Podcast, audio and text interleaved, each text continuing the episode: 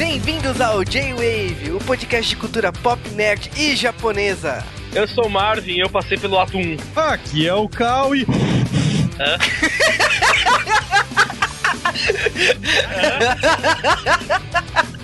Soprando cartucho. Ah!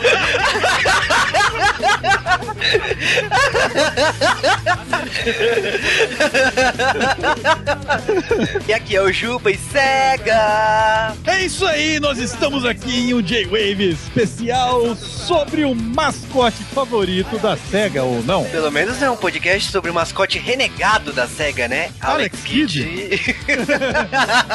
Vocês perceberam que com essa fala vocês vão ser obrigados a fazer um Alex Kid, né? oh, Vou fazer Joaquim Pô pra ver se eu faço ou não. Mas antes disso, nós falaremos aqui no aniversário de 20 anos de Sonic. 20 aninhos, né, Sonic? Ah, já pode dirigir, já, já pode encher a cara. Pode dirigir. Não, encher a cara. Corrida, velho.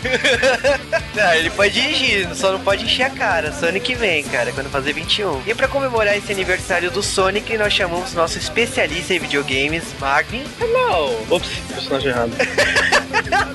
E vamos lá pegar argolas, pegar esmeraldas. E salvem os animaizinhos. e viva a sociedade alternativa! e vamos para os correios.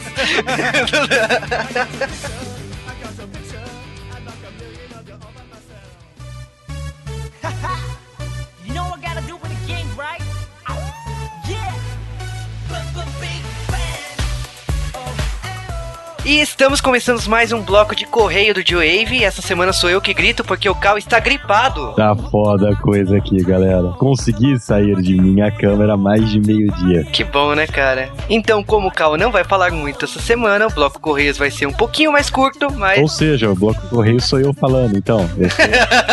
Ou vai ser eu que vou ficar falando. Vai ser um que que monólogo. os- Você que vai ter que mandar os abraços pro Daigo. Mas essa semana teve algumas novidades aí, novidades boas pro J-Wave. O J-Wave fechou parceria com uma agência coreana e é uma novidade aí, nós não podemos falar muito, mas respondam a pesquisa que tá lá no site do J-Wave sobre o que vocês acham do K-pop e tal. A pesquisa, ela tem como intenção medir o conhecimento, o como esse público se formou para a possibilidade de novos negócios no Brasil. E é muito importante que você responda essa pesquisa para saber como que é o desempenho do K-pop aqui no Brasil, se vale a pena o investimento. É isso aí, galera. Eu respondi. Eu sou uma negação nessa área e vocês também devem responder. Vamos tentar fazer a nossa parte para trazer mais da cultura coreana para o Brasil. O Park, ele é um representante lá da agência, ele quer saber a opinião dos brasileiros sobre o K-pop. Então, se você quer ajudar a expansão da música coreana no Brasil, divulgue. Mas agora vamos direto para os comentários que eu não estou conseguindo falar muito bem, galera. Vamos mandar um abraço para todo mundo que comentou no J-Wave dessa semana e que nos mandou e-mail e que fez tudo no Twitter. Foi uma semana bem prolífera pro J-Wave. Na verdade, foi mais prolífera por causa dos links de sacanagem que estão na página principal do site, né? Eu não vou comentar nada sobre isso, mas momento para abraços. Vamos dar um abraço. Primeiro um abraço para o Daigo. Um abraço gripado para o Daigo. Que bom, abraço com meleca, que coisa boa. Mas voltando aos abraços convencionais, os abraços dos comentaristas da semana. Um abraço para o Crow, Para o Daigo. de novo. para o Zack Malvado. Para Danilo que reclamou que não tem fotos minhas para se basear nos desenhos. Isso é verdade, não pretendo fazer nada quanto a isso. Para o Diego Miyavi Sabá. O Andrew C. Para o Zangyo Kirai. Também pro Nerd Master. Outro abraço para o Daigo.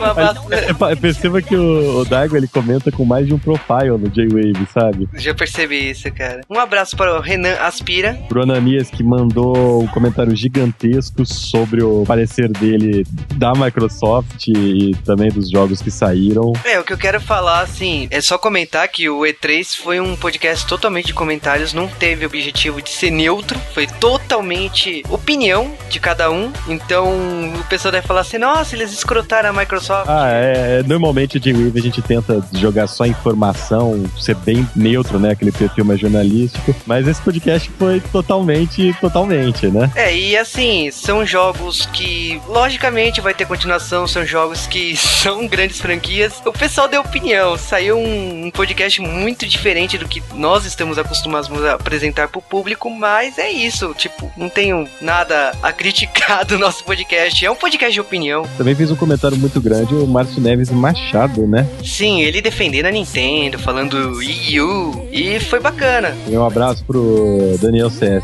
16. Um abraço para o Ali RJ. Um abraço pro True Believer também, que mandou pra gente áudios para testes. Cadê mais gente mandando áudio? Exatamente. Um abraço pro Keion. Que deu um abraço no Daigo. Aliás, novamente, metade dos comentários tem um abraço para o Daigo. Exatamente. Um abraço para o Rony Pedra e sua caravana.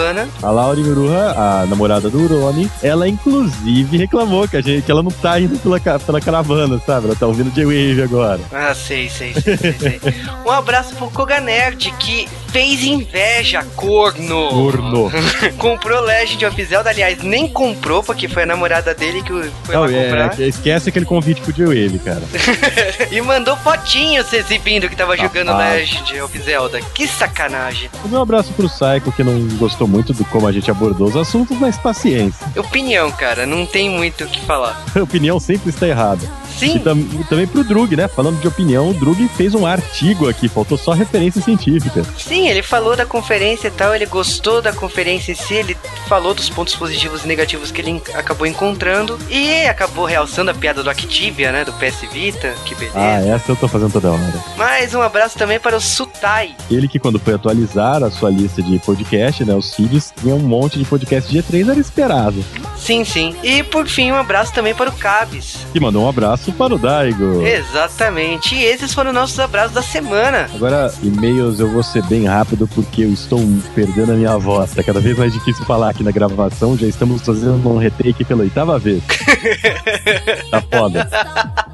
Nos e-mails dessa semana, nós recebemos um e-mail da Jamile Flores, né? Que ela começou a ouvir a gente, fez maratona e achou que finalmente era hora de mandar um e-mail. Conheceu a gente através do Show de Café. É, a Valéria Fernandes, que foi amiga minha na época da Neo Tóquio. Nós somos amigos no Twitter e participamos de um Só no podcast. Twitter, né? Na vida real, você não quer nem saber, né? Não, na vida real, ela mora em Brasília, eu moro em São Ah, então é Paulo. foda. Aconteceu de nunca se encontrar pessoalmente, mas só por isso. Agradeço aí o, o site dela, como agradeço o trabalho dela representando o Chojo no Brasil. E fico feliz aí que foi o podcast do Diogo que apresentou a Jamile pro nosso podcast. E ela virou fã fazendo essa maratona sem parar. Cara, eu tenho muito respeito pelos ouvintes que conseguem fazer uma maratona do J-Wave, que eu não consigo. Cara, no atual momento, impossível. Ah, cara, tipo três dias sem parar ouvindo. E ela já até pegou alguns jargões, né? Como isso é desvio de conduta. É desvio de caráter. É, ela errou. Tá perdoado, tá perdoado. Mas valeu, Jamile. Abraços aí pro pessoal de Porto Alegre, né? E a Ana Lúcia, com aquele sobrenome que eu não sei falar, mas ela. Olha, por favor, Ana Lúcia, manda um áudio pra gente ensinando como pronuncia seu sobrenome. Sim, sim. Vamos chamar de Joaninha Trekker, como é o apelido que ela Isso. sempre coloca. E ela falou do podcast sobre E3, gostou das nossas opiniões, nós fomos sinceros. Falou que está no time daqueles que querem comprar um 3DS. Volto a dizer que eu tenho um 3DS. Corno. É, ela falou que o Wii U chamou realmente atenção e com certeza ela não sentiu aquele uau que ela sentiu quando ela viu os trailers do Wii. Porém, ela ficou empolgada com o Wii U. Não teve um uau, né? Teve um will. Tá ruim as piadas, galera. A gripe tá, tá atrapalhando fodamente aqui. E ela diz que tá esperando o episódio de Churato. E ela manda um aviso pro Cal. Vai, Cal, o povão tá esperando. Sem comentários. Churato vai sair, vai. Ela deu um PS mandando um abraço para o Daigo. Exatamente. E bom, nessa semana. Aliás, o Daigo teve abraços em outros podcasts, tá espalhando a campanha. Sim, né? Eu tô vendo. Agora chegou no Papo de Gordo, por exemplo, né? E voltando aqui ao J-Wave, você já sabe. É só mandar para jwavecast.jwave.com.br. E para você comentar, você vai lá no nosso site www.jwave.com.br e vá no post onde está o podcast e comente, aproveita e dá uma olhada no blog e tal. Se você estiver ouvindo o nosso podcast pelo site, não vai nem atualizar a página quando você comentar. Então, entre lá para o nosso divertido chat. Olha só que coisa linda. Exatamente, no nosso chat semanal aí do J-Wave, que tem altos papos, né? Durante a conversa do podcast. Altos abraços para o Daigo. Ah, infelizmente, cara, esses abraços do Daigo eu acho que foi a pior ideia que a gente já teve. Defendo até a morte, cara. Ah, cara, essa- olha, sinceramente, todo lugar que eu vou ter abraço para o Daigo. Exatamente. Não, o tanto de comentário que eu recebo no Twitter, me- mention, sabe? Arroba Caliban, abraço para o Daigo. Eu fui na pó de breja e os caras receberam um abraço para o Daigo. Eu falei, porra!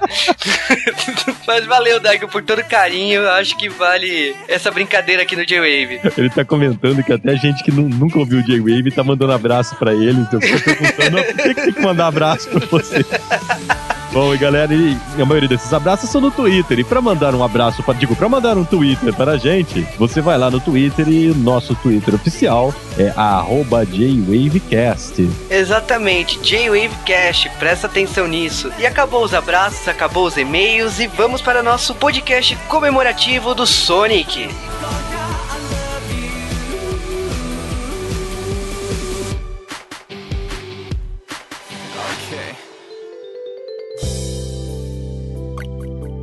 E antes de falar de Sonic, temos que falar da empresa que fez Sonic. É isso aí, nós precisamos falar de uma pequena empresa chamada Sega, fundada nos anos 40 no Japão por um bando de americanos. Sim, é uma empresa que praticamente oferecia diversão para o exército no Japão. Entenda como quiser. Vale lembrar que depois da Segunda Guerra, várias empresas americanas acabaram roubando o Japão, né? Eles foram lá saquear o país, literalmente, junto com as bases militares que os Estados Unidos colocou lá. É, e eu acho beleza, né? Eu acho natural isso. E a empresa acabou adquirindo outras empresas, comprou Rose Enterprises nos anos 50 e ela acabou se tornando uma empresa de games no finalzinho dos anos 60, comecinho dos 70, sendo que a SEGA acabou se tornando conhecida pela criação de Frogger e Zaxxon para arcades. Ela tentou emplacar alguns videogames aí no comecinho dos 80, mas não deu muito certo. Aliás, videogames que a gente nem chegou a conhecer no Brasil, como o SG-1000, que era praticamente mais um computador do que um videogame. E as coisas só vieram a mudar quando veio o Master System, que era chamado de Sega Marker III. Vale lembrar que um ano antes a SEGA quase morreu no grande crash dos videogames. Ela teve que vender metade da empresa pra sobreviver. Mas até que sobreviveu bem, né?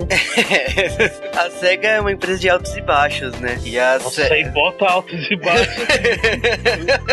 Literalmente, né, cara? A SEGA ela resolveu lançar o seu pequeno console pra competir com o incompetível, né? É, ela lançou videogame, ela acabou fazendo também que seu videogame tivesse alguns upgrades pra concorrer, né, com o videogame da rival, e a rival era a Nintendo, e tinha um Famicom ou Nintendinho, pra quem conhece no ocidente, mas essa briga aí foi uma briga vencida, né? O Master System perdeu essa guerra. Há quem indica que essa foi aí a, a primeira guerra dos consoles, né? Ou a guerra dos 8 bits, e não foi uma guerra, foi um massacre. A Nintendo, ela detinha pelo menos 90% do mercado de consoles 8 bits nessa época. Não tinha nem competição contra ela. Nessa época a Nintendo era praticamente a dona do mundo. Lembra de Caça Fantasmas 2? Estátua da Liberdade controlada por um videogame da Nintendo? Era assim só. Até porque não existia um Sonic. Aliás, existia Alex Kidd.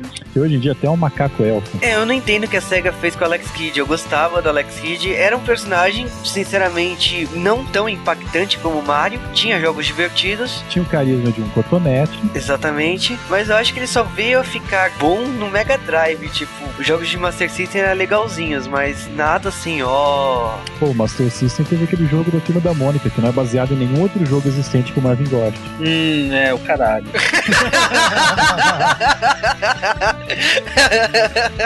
Wonder Boy, eu sou super. eu- uma das minhas séries favoritas de- dessa época se chama Wonder Boy, que você provavelmente até conhece, mas. Super Adventure Island! Por exemplo, ou, ou o jogo da Mônica, ou uma porrada de jogo de anime, é bizarro a história de Wonder Boy. Mas é dessa época também. Que aliás é um dos podcasts que o Marvin mais torce pra sair no J-Wave. A história de Wonder Boy. Sei que nunca vai sair porque é underground demais. Mas essa briga aí da SEGA, eu acho que a SEGA, principalmente, ela aprendeu com os erros dela no final dos anos 80 e ela veio brigar nos anos 90. Brigar de verdade. Unhas e dentes. E com isso nós chegamos numa parte interessante da história. A SEGA não tinha um massacote para enfrentar sua grande rival. Então eles tinham o Alex Kidd, mas o Alex Kidd não tinha relevância. Eles foram testando, né, com vários mascotes temporários e nunca conseguiam nada. Chegaram à conclusão: a Nintendo só é a Nintendo porque ela tem o Mario. Então vamos acabar com o Mario. Precisamos de algo melhor do que ele. E aí lançaram o desafio, né? Aliás, lançaram o apelo. Por favor, inventem algo que derrube o Mario. Precisamos de um mascote foda. Cara, mas o desafio era enorme. Sinceramente, acho que era impossível, porque Mario se tornou um jogo que é uma referência no mundo dos games até hoje. Não existia um jogo igual Mario. Tipo, até podia ter jogos similares, mas não exatamente igual Mario. E tipo, Mario foi imitado em exaustão. E a SEGA queria um jogo que não copiasse Mario, um jogo original. O que será que a SEGA fez pra competir com a Nintendo? Pam, pam, pam.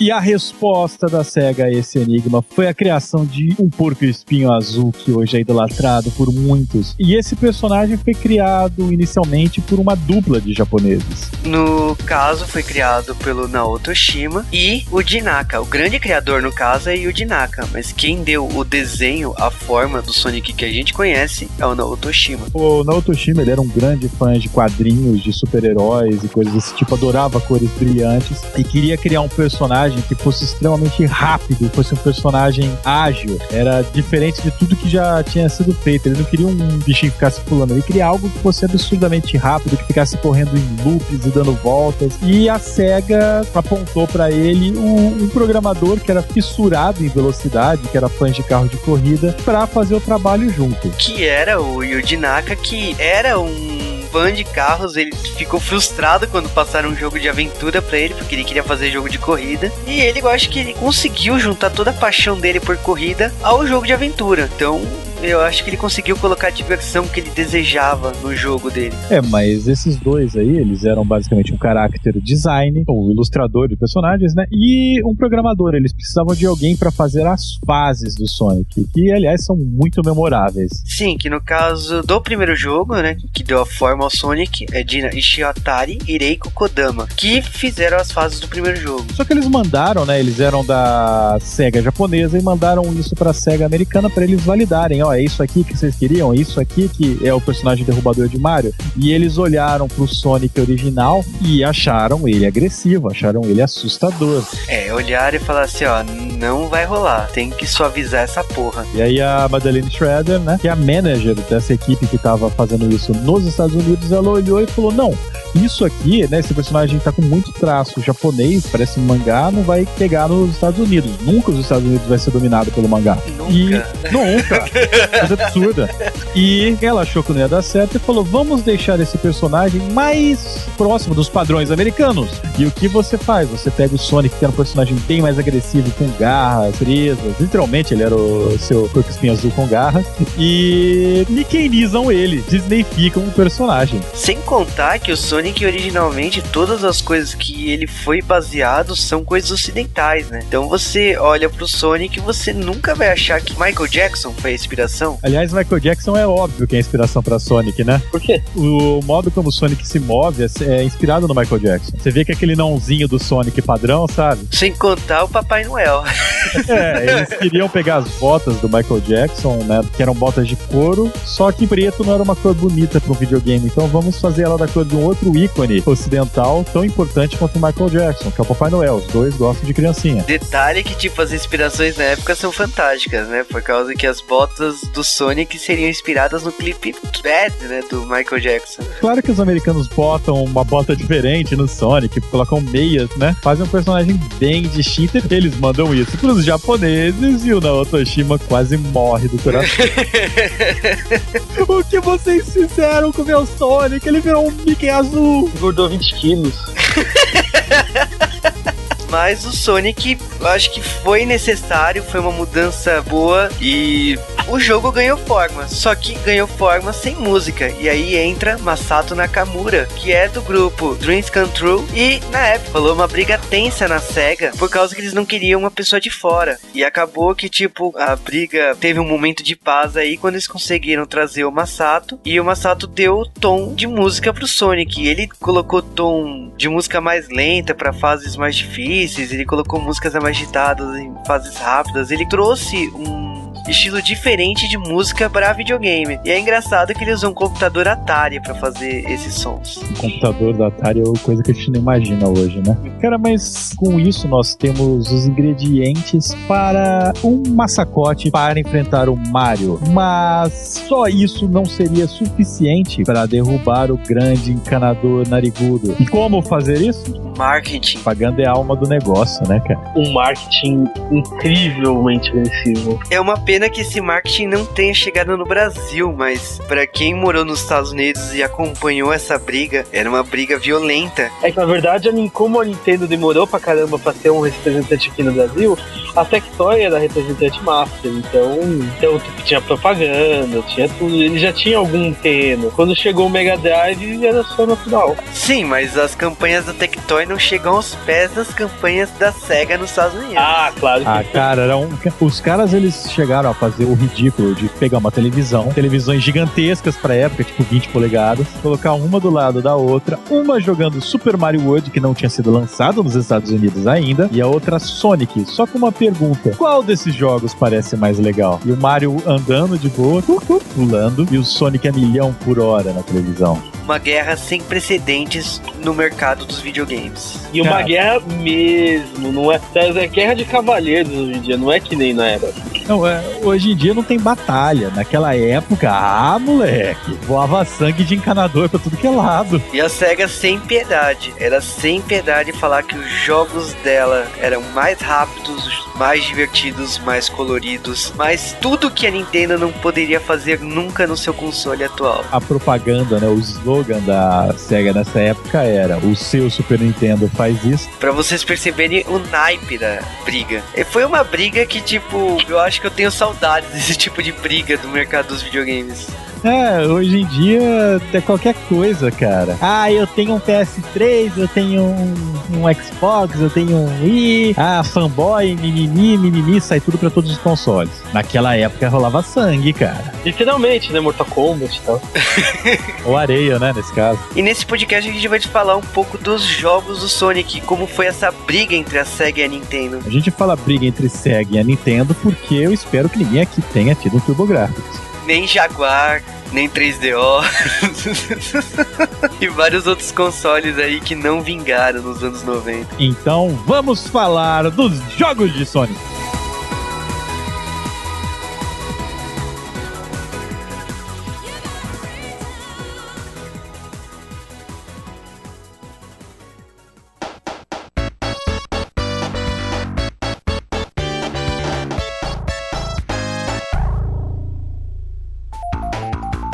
E agora vamos falar do jogo mais rápido de todos os tempos até aquele momento. E aí, estamos falando de Sonic. Sonic 1, um jogo que mudou a história da SEGA, que levou a SEGA lá pra cima, ou nem tanto. Ah, na época era bom pra caramba. Na época não, até hoje é bom pra caramba. Ah, era um jogo rápido, como o desejo do, do- dos Rápido? criadores. Rápido, Sonic the Hedgehog era tão rápido que os beta testers ficavam com motion sickness de jogar. E aí eles tiveram que reduzir a velocidade. Puxa, pensando, ah, então poderia ser mais rápido. O Mega Drive aguentava ser bem mais rápido do que aquilo, mas os caras começaram a passar mal. Aliás, japonês, qualquer coisa brilhante tá passando mal, né? Ao preconceito. Mas, cara, primeiro jogo de Sonic, fases memoráveis, músicas memoráveis e uma história simples. Não é memorável. É, Não, é uma história simples, mas ela funciona. O Robotnik raptou todo mundo, vamos salvá-lo.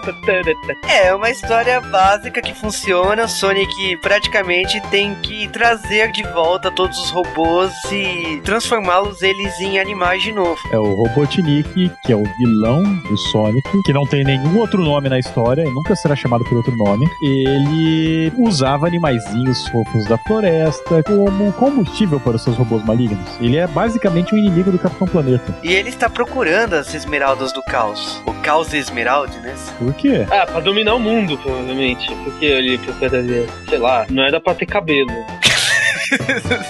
Ou era. Mas é, Às vezes ele queria ficar loiro. De qualquer maneira, cara, Sonic é um dos jogos mais marcantes do Mega Drive, se não for o mais. Não, é o mais, de longe. Cara, é o mais de longe. E ele era tão marcante que quando ele lançou, o jogo ele vendeu mais do que o dobro do que vendeu o Super Nintendo. Com Sim. razão, né, cara? O Sonic foi um sucesso e acho que é difícil alguém não ter jogado Sonic naquela época. Acho difícil alguém não ter jogado Sonic. Fica aí nessa época, era uma briga feia, né, cara? O molecada com Mega Drive jogando Sonic, assim, o pessoal do Super Nintendo só olhando. Deixa, deixa, tenho ligeirinho. Era um jogo bonito, era um jogo muito colorido, trabalhava muito bem com as imitações de cores do Mega Drive. Aliás, trabalhava no talo das limitações de cores do Mega Drive. Com, é, muito, são muitas coisas, todos os cenários são muito coloridos, são por muitas vezes bem desafiadores, especialmente no, na Labyrinth Zone. É um jogo. Aliás, é a maior crítica do jogo, né, Labyrinth Zone. Que foi um jogo que é rápido, Vamos lá, para início de conversa, todo jogo e toda fase de água é uma porcaria.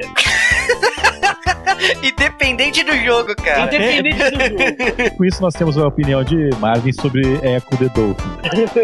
É, tipo, na verdade eu acho que só funciona quando você é um peixe. Mas maioria dos jogos você não é um peixe, Donkey Kong tá aí pra provar, cara. Agora, eu acho assim, Sonic foi um sucesso, ele representou aí o Mega Drive, ele fez, eu acho que todo mundo querer comprar um Mega Drive, e semelhante ao que a Nintendo fez em colocar o Mario como o cartucho principal do Super Nintendo, a SEGA também fez esse tipo de marketing pra pessoa que comprasse o Mega Drive, já vinha com o Sonic 1. E isso daí foi criticadíssimo pela SEGA do Japão. Reza a lenda que o diretor ele jogou a cadeira, chutou ela no meio de uma reunião. Vocês estão loucos? Vocês vão dar o nosso maior jogo de graça! E talvez tenha sido essa decisão que fez o Mega Drive ir tão longe. eles precisavam de mercado com pegar mercado rápido, nada mais natural do que fazer com que todo mundo queira comprar o, o jogo e o console. Agora vamos falar um pouco então sobre a jogabilidade de Sonic. Cara, era totalmente diferente do que a gente estava acostumado e mesmo assim era igual.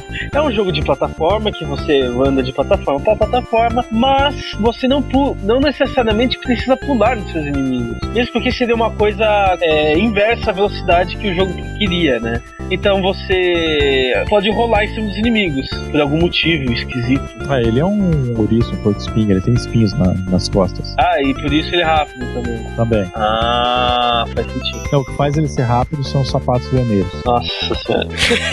Cara, eu acho que nessa época não tem muito. Você queria achar lógica nos jogos. Eles inventavam coisas e funcionava. Ninguém Ah, mas, perguntava. ah, mas é legal tirar sarro.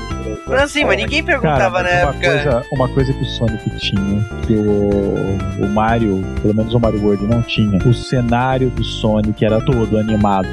Era Isso impressionava, cara. Impressionava Cara, muito. cara, isso era muito WTF. Ele era muito bonito.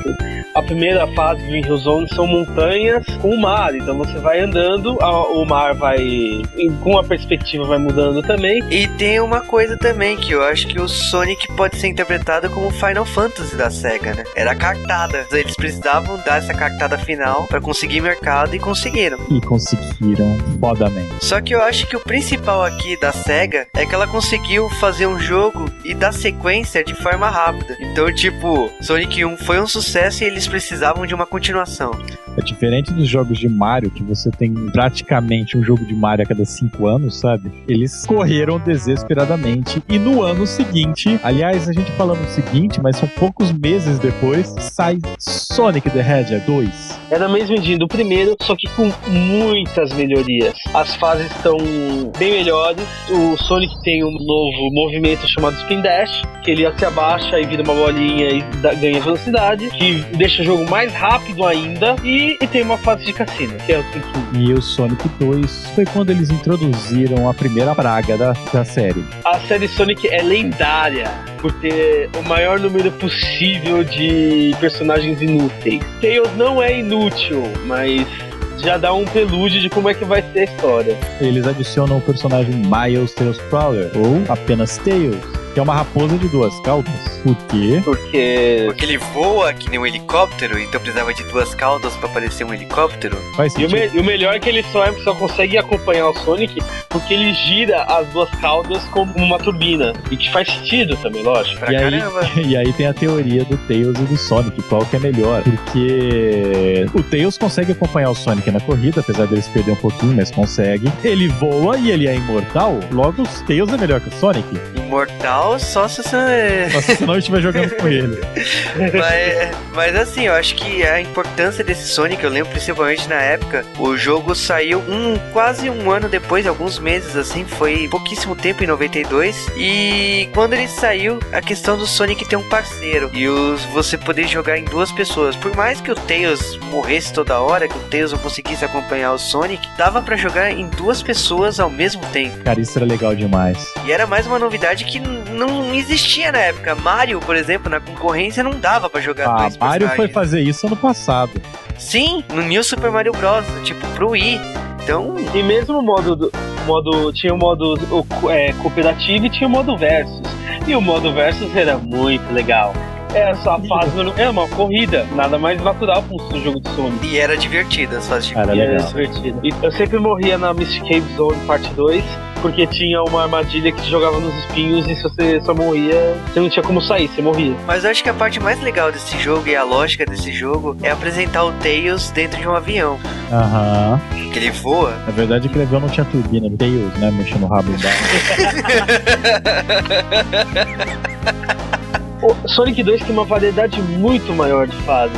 Enquanto a- as fases do Sonic 1 são mais temáticas, tem uma, uma fase é ma- mais fácil, outra é bonitinha, a outra é, é mais difícil. Aqui não. Aqui tem a primeira fase, que é a fase fácil, e depois já vai para um cenário industrial e vai para umas ruínas. E vai indo, vai indo até chegar Sky Chase Zone, que é por algum motivo o Sonic no avião e o Tails pilotando. Acho uma das fases mais legais desse jogo. E finalmente você vai pro espaço. Segura, o importante é que o Sonic segura no foguete. Cara, cara, eu acho que o mérito desse jogo é uma coisa que hoje em dia a gente não vê com tanta frequência. Você ter uma continuação que não só é mais do mesmo, como ela te joga um monte de coisa nova e te deixa babando, sabe? Hoje em dia você só tem mais do mesmo, ou menos do mesmo. É, cara, o jogo era original, tipo, era uma continuação que tinha novidades, não era só o Tails, eram as fases, eu lembro. Jogabilidade, cara. Jogabilidade, o cassino, que eu acho que é pra mim uma das fases que eu mais tenho lembrança desse Sonic 2, e o, as fases bônus, que é aquelas de você pegar a moeda e o Sonic em 3D. Ai, que raiva. Eu acho que o Sonic 2, principalmente pelo tempo que ele foi desenvolvido, tipo um ano e meio, eles conseguiram melhorar vários pontos, tornar o jogo mais interessante. Eu gosto, por mais que eu ache memorável o Sonic 1, eu gosto muito de Sonic 2. E também o Sonic 2 deu um propósito para as esmeraldas, né? Que é, no primeiro você pegar era, era bem mais difícil do que terminar o jogo sem elas. E você ganhava só o Robotnik Bravo. Que bom, né? Legal, eu tive todo esse esforço. Aqui não, você vira o Super Saiyajin, mata todo mundo, menos o chefão final. Mata todo mundo. Imagina se o Robotnik roubasse isso. Será que ele ia ficar loiro? Não. Será que o bigode dele ia ficar loiro? Eu tenho essa pergunta sobre o Napa de Dragon Ball. Se ele pegasse sete esmeraldas no calço? Não, se ele virar Super Saiyajin, será que o bigode fica loiro? Mas eu acho que a sobrancelha fica, hein?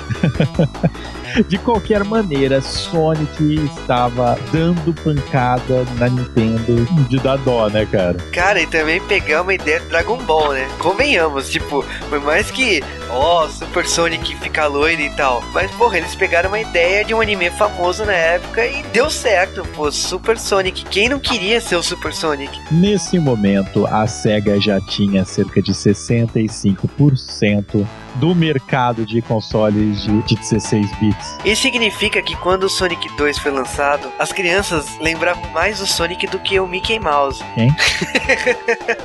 Mouse? Mouse? Que isso? De novo? Deve ser algum personagem do Sonic random. Ou da Nintendo, né? Da competição. Mas Vale lembrar aqui que o Sonic 2 ele saiu como Sonic 2, mas tipo, ele quase virou um Sonic 3, né? Por causa que tinha um outro jogo em desenvolvimento paralelamente, mas demorou pra sair. Então o Sonic 2 virou Sonic 2.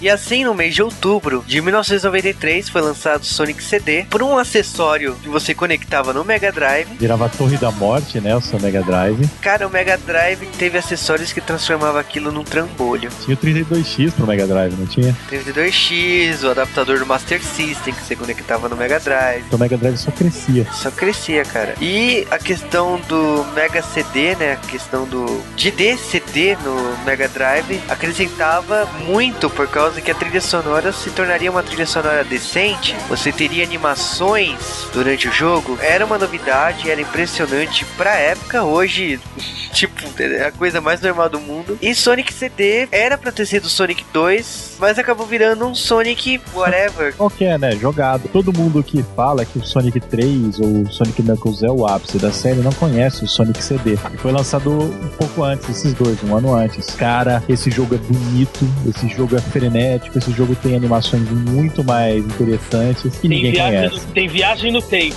Isso já é um- uma garantia pra você jogar. Vai lá. É, o Sonic CD ele trouxe entre as novidades aí a questão de você ter que ir pro passado, procurar uma máquina do Robotnik, e se você encontrasse, você iria para um futuro bom. Se por acaso você não achasse essa máquina no passado, ou se você achasse um lugar que te levasse direto pro futuro, você acabava pegando um futuro ruim. Então tinha essa questão de viagem no tempo para você conseguir concluir a fase de uma forma boa ou de uma forma péssima. Tinha até a cena de anime, não tinha? Sim, o que fez muita gente desejar uma série animada no Japão do Sonic. É uma pena que o Sega CD não tem apelo, mas perde- perdemos com certeza. Esse é o melhor jogo que saiu para esse acessório, não tem muita competição. É, Mas é, um jogo foda e é um jogo muito bom, cara. Só que, tipo, depois disso, depois dos dois jogos que viriam depois, né, que é o Sonic 3 e o Sonic Knuckles, É, eu acho que o principal desse Sonic CD, principalmente é a questão do vilão, de terem inserido o Metal Sonic. E o Metal Sonic é um vilão fodástico, é um vilão pedido. Acho que os fãs sempre vão pedir a presença do Metal Sonic, que é um inimigo, acho que é o único ni- inimigo decente construído pelo Robotnik. Inclusive, é- não é a primeira vez que o Robotnik tenta fazer uma versão do Sonic. Mas essa é a versão do Sonic que presta. Cara, tipo, por mais que não tenha o Tails, aliás, o Tails aparece no final do jogo, né? Anunciando que esse público vai ver ele no próximo jogo. Foi uma desculpinha, eu acho que a SEGA pediu, então coloca o Tails aí pra parecer que ele vai aparecer no próximo jogo. É uma ideia bacana. É uma pena que o Sonic CD não tenha um número aí na, na ordem cronológica. Tipo, pra mim eu considero ele um Sonic 1,5. E ele existe hoje, assim, se você deseja encontrar ele hoje em dia, ele foi lançado em coletânea pro GameCube. É o máximo que você pode encontrar ele hoje em dia. Mas é um jogo extremamente raro e praticamente impossível de você jogar hoje em dia. só que se você ver esse jogo parado, rapaz, compra. Faz que nem o Sonic, sai correndo.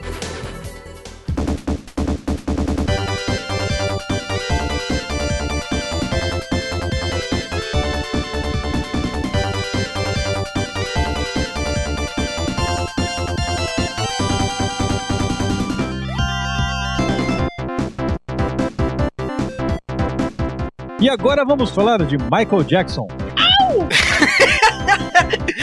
Cara, dois anos depois, não foi tanto assim na sequência, mas em 24 de fevereiro de 1994 era lançado nos Estados Unidos Sonic 3. E Sonic 3 veio com mais mudanças ainda. Se você achava que Sonic 2 era um jogo inovador, toma essa. Era Sonic 3, eles provaram que era possível melhorar mais ainda a franquia. E estamos falando não só musicalmente, como personagens, várias coisas foram adicionadas aí, principalmente questão de um antagonista. Normalmente nós tínhamos como vilão do Sonic o Robotnik. Eles adicionaram o Sonic Vermelho ou Sonic Rosa, também chamado de Knuckles. Knuckles, ele aparece no jogo literalmente na primeira cena. Problem Sonic, eles mostram no jogo praticamente uma continuação direta de Sonic 2, né? Porque o Sonic tá Super Sonic, tá o Tails no avião dele, exatamente como acaba Sonic 2. E eles estão atrás das ruínas do Ovo da Morte, que foi onde foi o chefe final do Sonic 2. E quando chegam na ilha, Sonic vai a milhão e tromba no nosso adversário. Estamos falando aqui de uma equidna, que é um animal muito feio. e geralmente, bem, se eu for ficar com as cores Cara, mas o Knuckles foi um personagem que eu acredito, por ele voar, por ele escalar, você olhava o Sonic e o Tails, porra, eu quero jogar com o Knuckles. O Knuckles era hardcore, né? Hardcore e, cara, você sentia raiva. Sejamos francos, toda hora que o Knuckles aparecia e te trollava no jogo, Eu vou bater nesse cara. exatamente. Uma vez por. Uma vez a cada zona, né? E foda que foi o cenário do Sonic 3. Eles sacanearam a gente no Sonic 3 e fizeram um cenário único. E normalmente nos jogos antigos do Sonic, você podia passar de, um- de uma fase para outra, você era apresentado por uma telinha. Ah, fase nova, não sei o que, boa sorte. E cortava e aparecia em outro lugar. No Sonic 3, não. É uma única, gigantesca e contínua fase. que Vai passando de checkpoint em checkpoint. Cara, isso impressiona. Tinha a questão de mini-chefes também, você tá lá jogando, de repente aparecia um mini-chefe, e tudo isso numa fase contínua, porque não parava até você concluir aquela área. A única coisa que dava é, literalmente, você matava o chefe cai uma placa do meio do nada. Aí seu personagem fazia pose, daí a- a- informava você que você passou da fase e continuava, normalmente, como se nada tivesse acontecido. Até, até chegar o Dr. Robotnik. E depois do Dr. Robotnik, a, a, jo- a fase continua ainda assim. E você tem que. Alguma coisa vai acontecer que vai te jogar pra próxima parte do jogo. Muitas vezes o caminho que você achava que iria pegar não é o caminho que você vai pegar, porque o Knuckles aparece pra te atrapalhar. Safado. Mas esse jogo tem algumas polêmicas em torno dele, principalmente por causa que Sonic 3 foi um jogo que, pelo menos nas suas primeiras versões beta e tal, era um jogo bem mais longo, era um jogo que parece que saiu intencionalmente antes pra ganhar com uma sequência, ou principalmente saiu antes porque não deu tempo de acabar e saiu assim mesmo, o que acabou tornando esse jogo polêmico. Mas falando de polêmica mesmo, tem a questão do Michael Jackson. Michael Jackson foi o compositor da trilha sonora desse jogo. Ele não estava sozinho, mas ele fez algumas músicas para esse jogo. Porém, como foi a época que explodiu a questão de- da pedofilia, que ele dormia com com Macaulay Culkin. Os dois estão esqueceram de mim na casa do Michael Jackson. Um dia eu queria ver uma biografia do Macaulay Culkin chamada Esqueceram de mim.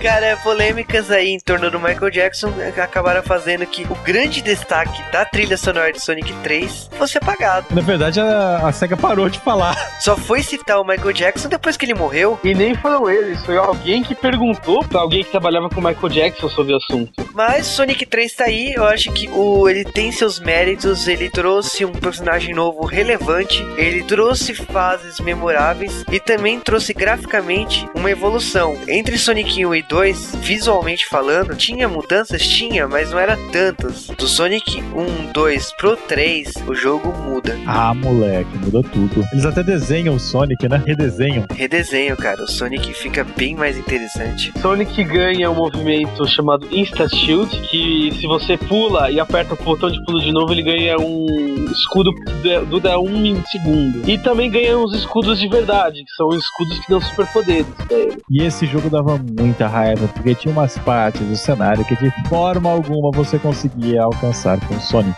Tinha um lendário puzzle na Carnival Night Zone. Tinha uma lata gigante e você ficava. Você subia em cima dela e você ficava parado. E aí, o que você tinha que fazer é apertar pra cima e pra baixo. E quem. E para as pessoas adivinharem isso? Não que tenha sido a pior coisa que já fizeram em videogames, né? Mas é, Só que esse jogo, ele não, não foi um jogo tão, pelo menos na minha opinião, cara. Eu parece que ele é mais rápido que os outros dois. Ele é curto, você joga e tem a sensação que Cadê? acabou. tipo, Cadê? Tá faltando. O que você percebe depois pesquisando que realmente esse jogo era pra ser bem maior. Porém, a SEGA quis ser espertinha. Ah, safada. E com isso nós vamos para o próximo jogo. Sonic Knuckles.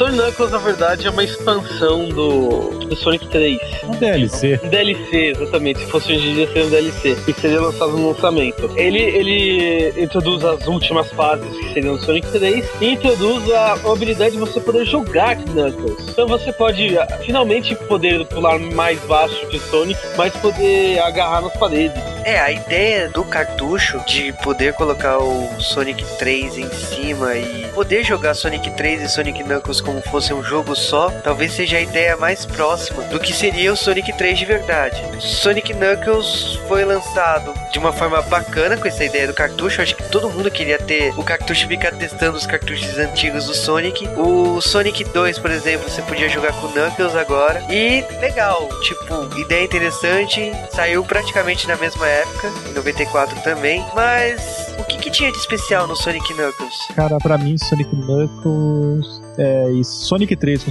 Sonic Knuckles, eles são o ápice do que você poderia chegar na série Sonic. Acho que eles são o ápice do que o Mega Drive também é capaz, né? Felizmente. Eles porque o Mega são- Drive morre logo depois. Ele é um jogo muito bom, ele é um jogo. Eu não sei se é o melhor, não, não é o melhor. Mas ele é um jogo, ele é bem próximo de ser o melhor. Ele tem uma variedade ainda maior de fases, tem um vulcão, que depois vira um vulcão inativo, tem fases de gelo, fases de. fases no deserto, fases na- duas fases na floresta. E tem um dos melhores chefes finais, que é um que o Dr. Robotnik foge com a esmeralda gigante e você tem que ir atrás dele virando Super Sonic. Então você tem que se manter vivo, porque ser Super Sonic consome argolas, e fazer com que ele se mate com seus próprios mísseis. Isso é muito legal. Eu lembro tanto que eu joguei o Sonic Knuckles tentando colocar os outros desesperado, né? Porque Sonic Knuckles junto com Sonic 3, você ganha a habilidade de jogar com o Knuckles no Sonic 3, e vira um jogão. Sonic Knuckles com Sonic 2 também. Agora, quando você botava Sonic 1, No way, no way, no way. Era fase de bônus, cara. Então você botava o Sonic 1 e era uma eterna fase de bônus. Vocês sabem quantas fases. Não, essa é uma das coisas mais absurdas. Essas fases do Sonic 1 no Sonic Knuckles, elas não foram programadas. Elas foram feitas com um programa, um algoritmo. Vocês sabem quantas fases de bônus são possíveis? 134 milhões 217 mil 728 estágios. É, parabéns. Minha nossa, tipo, acho que é impossível terminar isso. e a molecadinha que achava que zerar 256 fases de Pac-Man era grande coisa, É, perca a sua vida aí. Eu vou te dizer que eu nem chegava tão longe. Eu só fiz os, te- eu fiz os testes algumas vezes quando era criança, mas tipo, nunca mais. Eu lembro que saía password da, da Nação Games todo santo mês com fases novas. Até um belo dia que eles basicamente falam: Meu, dane-se. É, essas são as últimas. 20 mil, assim. Época que você ligava pro telefone da Tectoy pra tirar dúvida. Como que você passa dessa fase do Sonic? que merda, jogo. Cara, eu liguei uma vez só. Que merda, jogo. É, como são dois jogos, eles fazem duas fases de bônus. Dois conjuntos de fases de bônus de 7 cada um. Então, como vai fazer, como fazer isso no Sonic 3 Knuckles? Eles pegam as 14 fases e você primeiro pega as 7 esmeraldas. Quando você entra na primeira fase do Sonic Knuckles, o Knuckles é, aparece escondendo alguma coisa e vai sair correndo no teleporter. E você vai para as novas esmeraldas, as super esmeraldas. Quando você pegar elas, você vira Hyper, Hyper Sonic, Hyper Knuckles e Super Tails. Que bosta, hein, Tails? Pior que era o. Você faz Super Tails, você voa? Quando o Tails vira Super Tails, ele ganha passarinhos. Então esses passarinhos vão seguindo o Tails e vão batendo em todo mundo. Porque era o que, era o, que o Tails precisava, né? Que ele não tá invencível e rápido. E nesse instante nós podemos dizer que chegamos ao ápice do que a série Sonic veria em sua existência ou não.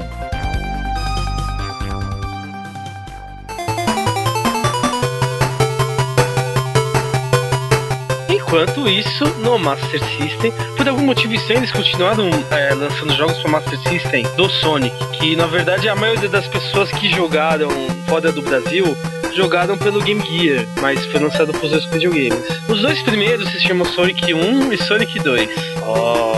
Eles não são tão rápidos quanto os de Mega Drive, mas eles são muito mais difíceis. Por exemplo, todas as fases de chefes você não ganha nenhuma argola para terminá-los. As fases são bem mais difíceis, são estruturadas para você se ferrar de verdade. E uma coisa interessante delas é que as duas, os dois jogos têm Green Hill Zones. A primeira fase do primeiro se chama Green Hill Zone e as outras são, tirando a do labirinto Scrap Break, não tem relação nenhuma com jogos de Mega Drive. E do Sonic 2, nenhuma fase tem relação com absolutamente nada. Só a Green Hill, que é do Sonic 1 e que tem a música de abertura do Sonic CD, por algum motivo. Uma versão bem piorada, diga-se passagem. Lógico, lógico, mas tá lá. Depois de- desse jogo, foi lançado um jogo chamado Sonic Chaos. Um jogo em que você pode escolher o Tails. É o primeiro jogo do Tails que ele pode voar, mas ele funciona bem diferente. E a história é: é, o Dr. Robotnik pegou a esmeralda vermelha, tá procurando as outras. Você tem que pegar as outras. E a história é assim: você pega outra. Tem outras fases diferentes. Tem a Neo Green Hill Zone, uma Green Hill Zone toda poluída. Parece o Sonic CD, o como no Mega Drive foi lançado o Dr. Robotnik Mean Bean Machine, foi lançado os jogos horríveis de corrida chamados Sonic Drift, que são é uma tentativa muito fraca de fazer um Sonic Kart. Tem, a So- tem uma versão de 8 bits para Sonic Spinball, ah, tem um outro jogo que é muito parecido com Sonic Chaos, chamado Sonic the Hedgehog Triple Trouble, que você comanda o Sonic e o Tails, é um pouco mais fácil que o outro. Tem dois jogos pro Tails, um chamado Sky Petrol, que ele joga bombas nos inimigos. E tem o Tails Adventures, que é um Metroidvania, por algum motivo. Os dois últimos jogos lançados para Game Gear, eles são baseados no Sonic 3D Blast. Porque eles viram Sonic 3D Blast e falaram, esse jogo não é ruim o suficiente, podemos fazer pior. Então no Sonic Labyrinth, você só pode, você não pode andar, você só pode andar por spin dash. Então você vai pra algum lugar, você tem que dar o spin dash, aí tem uma curva, outro spin dash, e assim vai indo. É quase o pior jogo do Sonic pro Game Gear. Não é o pior, porque tem o Sonic Blast, que não é o Sonic 3D Blast. É o Sonic que é um jogo de plataforma que eles pegaram os sprites do Sonic 3D Blast e fizeram um jogo pra esse pra Game Gear. Você não tem ideia de como é ruim. Como é feio, como não é rápido. O Sonic 1 e 2 não eram jogos ruins, eu gostava muito do- dos primeiros jogos. Mas por você ter Mega Drive, você acabava deixando o jogo de lado e, sinceramente, quem tinha Game Gear era um azarado, porque tinha um portátil que tinha que colocar na tomada. não, na tomada sim, porque eu acho que jogar Sonic era impossível você terminar, por mais que fosse um jogo rápido, você não era rápido o suficiente pra durar a bateria do videogame. É mais um motivo pra ser rápido no jogo. Sorte que esse jogo não tinha que resetar pra zerar, né? Tipo X-Men. Mas vamos voltar a falar de Sonic de verdade. Ou será?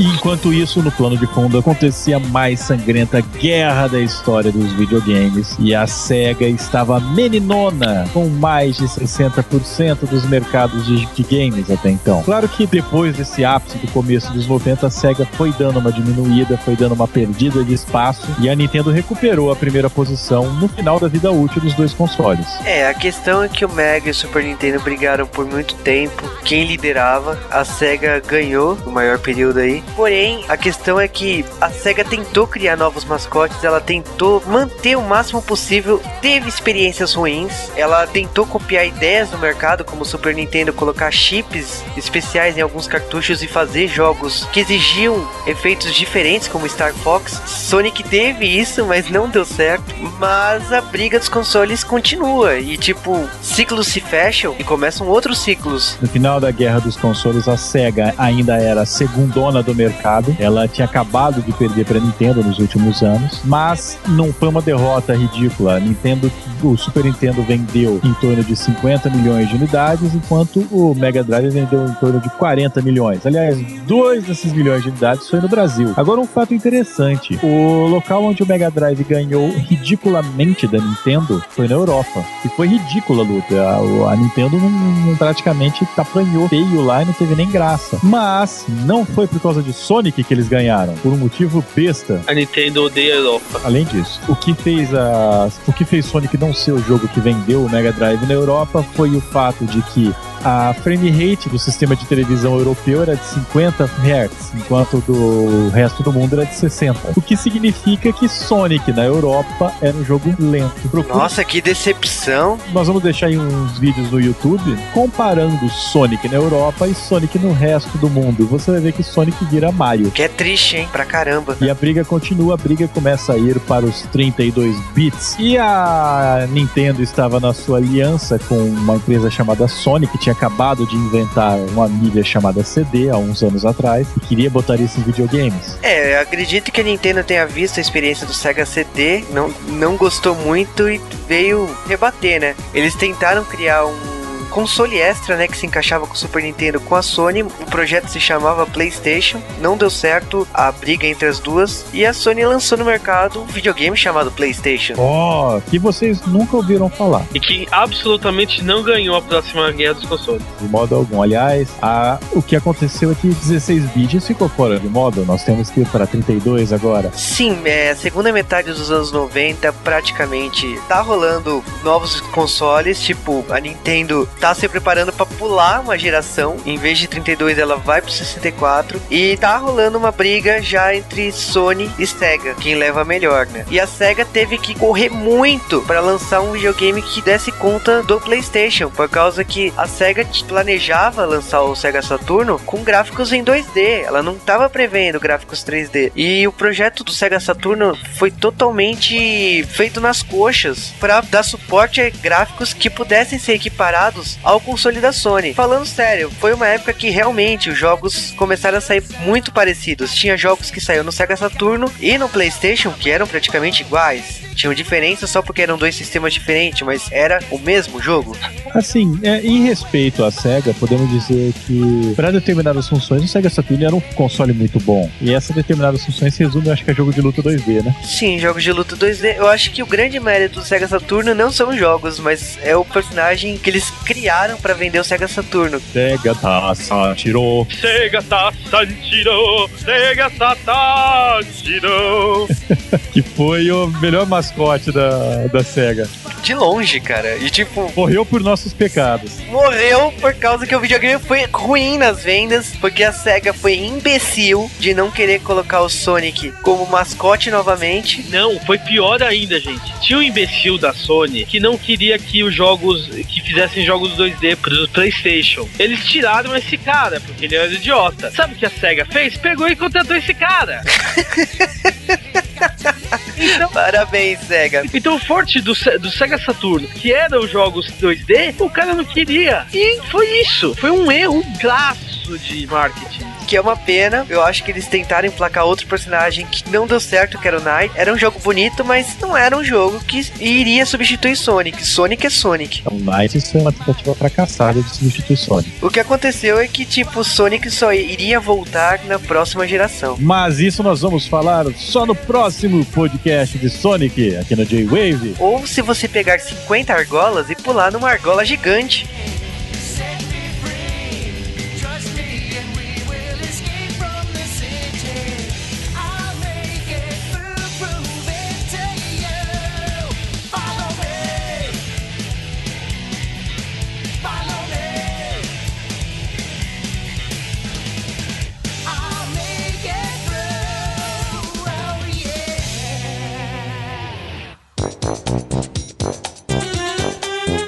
Era muito legal as propagandas, cara. O que? Você fica jogando beisebol? Vai jogar videogame? Vai na balada? Não! Asobi no tamishi, kamashi tometa, hiroshi no otoka, kyu no Mashime ni asoba no yatsurenai, karana de obesate wo. Sega ta sanchiro, sega nega da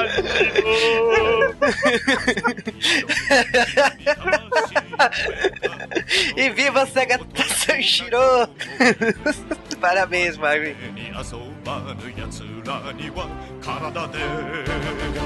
覚えさせるぞ背がた三四郎背がた三四郎背がさた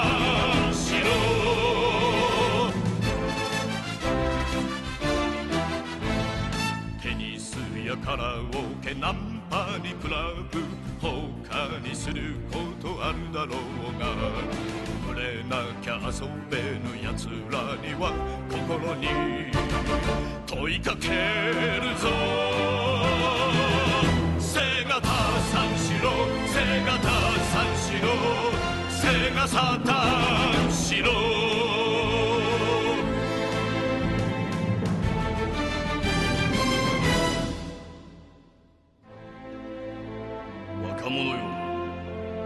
真剣に取り組んでいるものがあるか？命がけで打ち込んでいるものがあるか？背がサタンしろ！指が折れるまで指が折れるまで。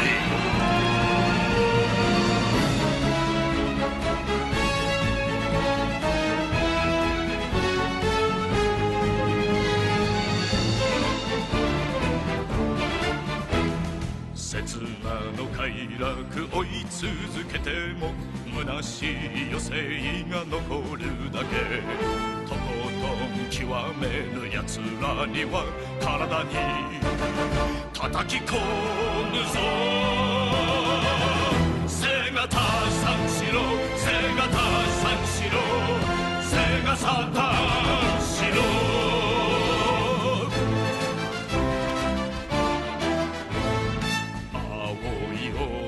は白い浮雲真っ赤にたぎる遊びの地。途中で投げ出す奴らには体で覚えさせるぞ背がたさんしろ背がたさんしろ